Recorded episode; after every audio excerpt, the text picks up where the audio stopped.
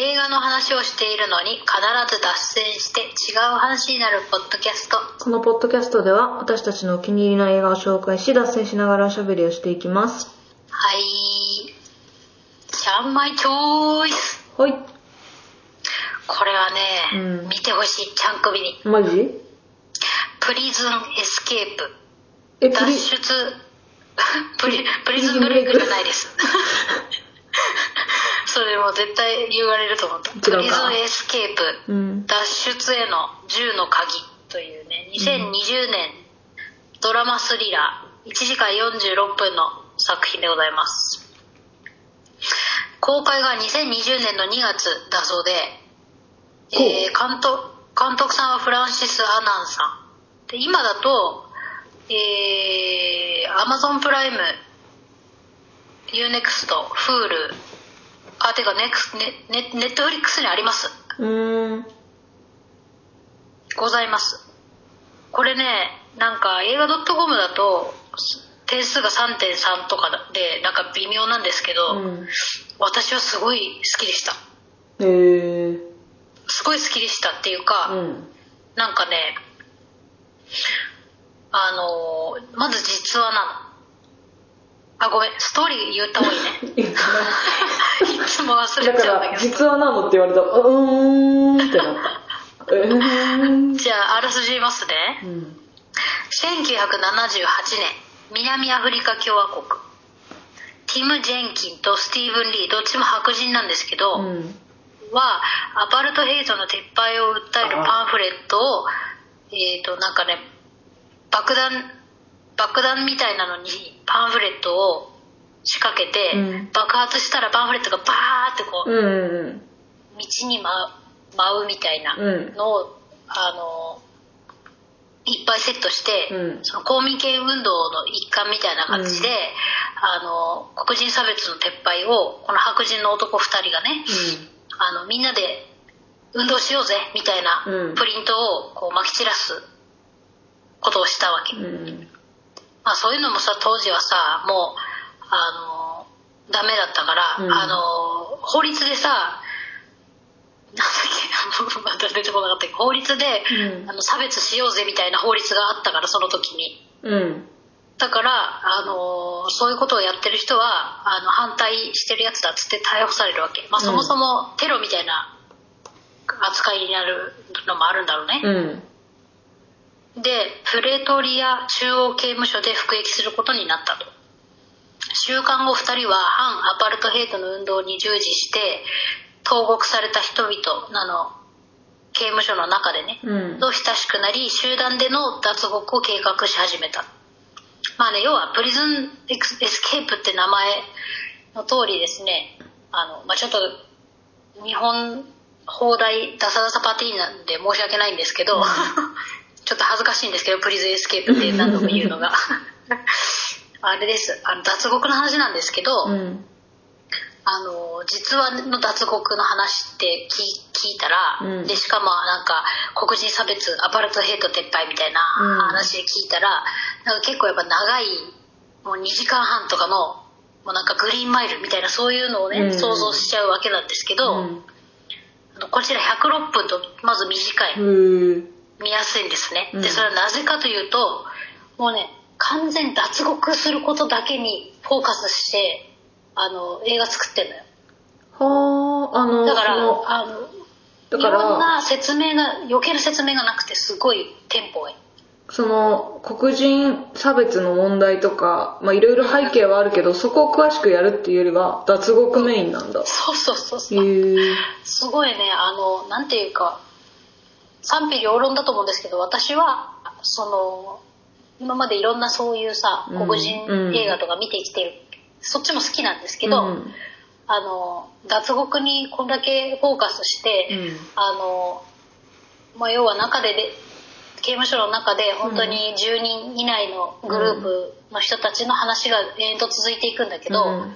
あのそれがまた良かったですねこうれは。ん。いい方にかあの言ってると思う。その絞り、絞ったことによってね。で、えー、と主主演がダニエル・ラドクリフ。あのえマジ？そう。あの ーポッター」うん。ハリー・ポッターで有名な。うん。でダニエル・ラドクリフって最近さ何してんのって思ったんですよ映画出てるでそしょ？ちょいちょい。舞ウ台ィキペディア見たらやばいに2012年ぐらいから、うん。なんか病気？あそうなの？そう群発頭痛っていう稀な病気を発症してて。偶発頭痛？うんうんうん。あ偶発頭痛。あそうかちゃん組頭痛持ちだもんね。その友達知り合いでもいるそれ？なんか。なんかね片頭痛が可愛く感じるぐらいめっちゃスプーンですごいですね目目玉をえぐられるぐらいの激痛が続くんだって。なんかのたうち回るぐらい。そうなんそう。そうかそれでそのその発作っていうかその頭痛が出たせいでうん。あのハワイ旅行をキャンセルするぐらいらしいよ。だから本当何もできなくなるんだって。やば。ちなみにダニエル・ラドクリフはそれを発症してるんだけど現在でもあの戦ってるらしいよ、まあ、そもそも原因が解明されてない病気だから、うんうん。まあ、予防薬を飲んだり痛み止めの注射を打ったりする以外に根本的な治療法がないんだって。へへえって感じなんだけど。まあだからそういう病気。か群れなのか。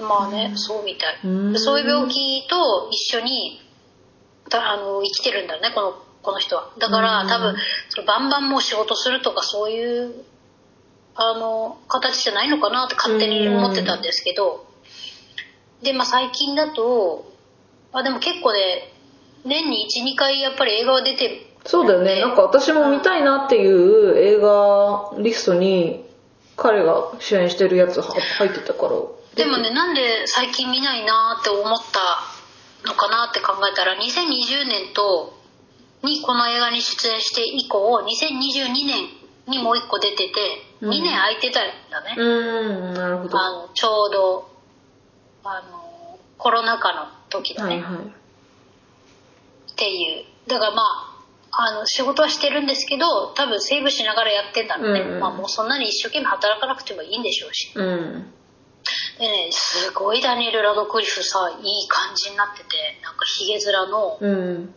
もうな大人大人の男になってて。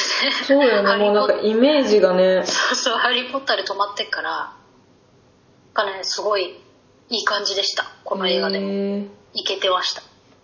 調べよううん。で、脱獄することにフォーカスしてるって言ったんだけど、かなりね、あの、本当にどうやって刑務所が脱獄するのかってすごい私は興味があったんですよ。うんだって何も道具がない中脱獄するん。だから、でよくありがちなのはさ穴を掘るとかさ、うん。あの塀の下穴を掘るとかさあのもう力技であの鉄格子みたいなのをさうん。乗り越えるとかさ、うん。あるんだけどあのすごい方法で脱獄するんでしかもこれ実話なんでって考えると、うん。超面白いからぜひ、えー、なんか自分だったらどうするかなってなんか無駄に考えちゃうよね。悪いことする予定ないのに。であとさ刑務所系の映画だと、まあ、ちゃんちゃんまいが見てるハードボイルドみたいな映画だとよくあるんだけど、うん。その刑務所内でのいざこざみたいなね、うん。あの特にこう男同士のいざこざとかさ、うんうんうん。そういうのたくさん描かれることが多いんですけどこれはもう本当に脱獄にフォーカスしてるんで、うん。まあ、いざこざは描かれるんですけど、うん。そのなんかあのうーみたいな目を背けたくなるようなことって結構刑務所内多いじゃないですか、うん。映画の中で、うん。そういうのはあんまり出てこないから、へえあの本当になんだろうな。うーんまあ最悪子供と一緒に見れる、うんうんうんうん。え何人叫でび何人で脱獄すんの？まあ最終的には3人で脱獄します。ん。それもすごいよね、なんかさ集団で脱獄するってあんまり想像できなくない？え超大人数でもうなんか暴動みたいな感じで脱獄するか、ほん。と一人で脱獄するかって感じだと思ってた。う,、ん。3人っていうね。絶対だって裏切るじゃん。うん。でもうすっごい手に汗握るから、うん。もう目が離せないっていうかいやーちょっと私それで見れるかなみたいな。100分。追われ100追われるとかさその逃げるとかちょ結構苦手なんでね。なんかその共感しすぎて自分がなんか追われてるとかなんか。でもさ子育てしながら見れば多うん。分途中何回か切るから、それであのリセットされると思うよ。ああなるほどね。リセットされるかな？私あの あの夜見てるから、うん。夜全部つぶっ通しで見たから、ううんん、ってなっちゃったけど。でもなんか追われたり殺されたりとかはしないからあの、うん。暴力もほとんど出てこないし暴力描写も本当にこのダニエル・ラドクリフが ダニエル・ラドクリフがうん。演じる主人公がうん。どうやって、あの刑務所脱獄するかっていう結構じゃあ頭脳の話なのね。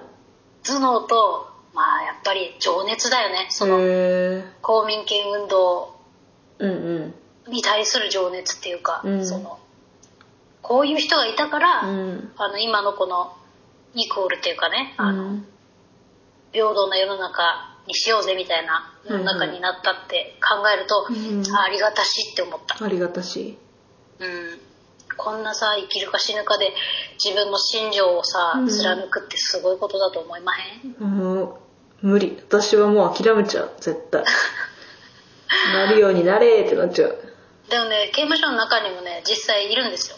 同じように公民権運動して捕まってる人がいるんだけど、みんなそれぞれのその気持ちの整理の仕方をしてるわけ、うん。うんだからちゃん組が言ったような人もいれば、うん。こうやって脱獄してまでうん。貫きたいっていう人もいれば、まあだから面白いですよ本当。はい。よかった。あのとか短いからいい。うん。短いからいい。ダラダラしてない？うんダラダラしてない。はいはい。全然もうすぐ次の展開いっちゃう。へえテンポがいいんだねテンポめちゃめちゃいいよ。だから目が離せないですよ、だからちゃん組なるほどね。歯が欠けるかもしれない。うん。ギギギギってなって。分かった。歯がかけたら広告します。でプリズンブレイクって見てたっていう話もちょっとしたかったああ3話ぐらい見てねしんどくてやめちゃった。だからその あれはしんどいね。もうなんかちょっとドラマでさ脱獄見るのはきついよね。長いじゃん。うん長い。そうずっとしんどいんだもんだって。でもプリズンブレイクって何回か脱獄してるよね。もう。成功脱獄成功してるよね。何回かね。な何回も入れられてんだっけ？忘れちゃった。そんないやでもとにかくあのあの主人公の俳優がイケメンだった。あ確かに。それあのビジュアルがさすごい印象的だったよね。あのかっこよくてさ体になんか彫ってたっけ？うん残ってたし、ね。あのツルツルだったじゃうんんちゃんまいの、うんでもムキムキではなかった。ツルツルだったじゃんちゃんまいのってどういうこと？ほ細マッチョ。ちゃんまいの、うん。あの好みの感じだよね。そうそう、うん。ただ細マッチョだからうん。ムキムキではなかった、あだからちょっとドンピシャではなかった。どうでもいい。うるさでも我々世代ブリズンブレイクはさ、24と双璧をなす人気だったよね。そうだね。うみんな見てたね。んみんな見てた。あのあとさあの俳優さんさ、うん。あのひとしきり売れてからさ自分がゲイだって公表してたよね、あそうなの？なんかそれもすごいなと思ったよ。へえあの今も出てる？何し何してんだろうね。なんかそのカミングアウトしてからもう売れ続けてほしくない？なんか。いやそりゃそうだよね。なんかちょっと前にウェントワーズ・ミラーさんです。あウェントワース・ミラー。さん後で調べよう。何出てるか。なんかこれも私もう情報源がツイッターばっかりですごい恥ずかしいんだけどさ。まあしょうがない。日本で俳優やっててで海外に行った方がいて男性でね。ではい。その人が海外に行った理由が確かそのゲイであること。日本でカミングアウトすると俳優としてしもう仕事が来なくなっちゃうんだって。えーだからそのカミングアでもカミングアウトしたいから海外に行ってカミングアウトしてで今は俳優として海外で活躍してるみたいな人がいて世の中って思った。日 日本本はマジひどいね奥でも確かにいないもんねそういう人。うん。っていうかあのゲイの方はいらっしゃるんでしょうけど。言ったら役が来ないとかそう。だからいないよ。いない別にさだってさその異性愛者の人がさゲイの役やったりするんだからさゲイの人がさ異性愛者の役やったってゲイの人がゲイの役やったっていいじゃんって思うんだけど。なんか今このプリズンブレイクの人のやつだの記事見たらやっぱカミングアウトに反対してる人とかファンでいっぱいいたらしいよ。でもそのプリズンブレイクのそのイメージがあるのになんでカミングアウトすんだよみたいな。んでしちゃダメなんだなよ。なんかさなんなの、う？ん。なまあなあえてカミングアウトしなくていい世の中だったら一番ハッピーだけどね。別にどっち？でなんかもっとカミングアウトするから降板するって言ったんだって。この人ああがなるほどね。責任感じて、ね。うん。うん。でこれ以上ストレートの役を演じたくないからっって。嫌だったんだ。そうそう。嘘ついた状態で演じてるのが嫌だったんだねきっと。発表したんだけど、うん。その後にそのファンからあのマイケルあその役をね、うん。役がもうゲイだっていうことにしたらどうかいっていう提ね。案がファンからあったんだけど、うん。それにも反対したと。うんあのやっぱり自分はあのなんだっけ なんかねインスタにめっちゃ長文でへそのファンの提案に答えてるんだって。面白いね。でもちゃんとそういうのに答えてるのは紳士だねまあそうだね。あとはそもそもさあの演じたくないって言って降板あの人気のさうん。ドラマを降板するっていうのもなかなかすごい決断だよね、うん。まあそんなそんな異性愛者っていうか恋愛描写あったんだ？あれ。何が？いやないでしょ。ただただストレートを演じたくないっていう自分の心情なだけでしょ。いやなんかそういう描写がないとストレートかどうかもわかんないじゃん。その役が。あでもそういうあれなんじゃない？もう設定だってことなんじゃない？うーん、まあ、この先何かあったのかもしれないしみたいな。うん、おん金のためにね役を受けてたんだけどもうやめたいって言ったんだっへえてすごいね。これ知らなかったわ私も。度胸あるね。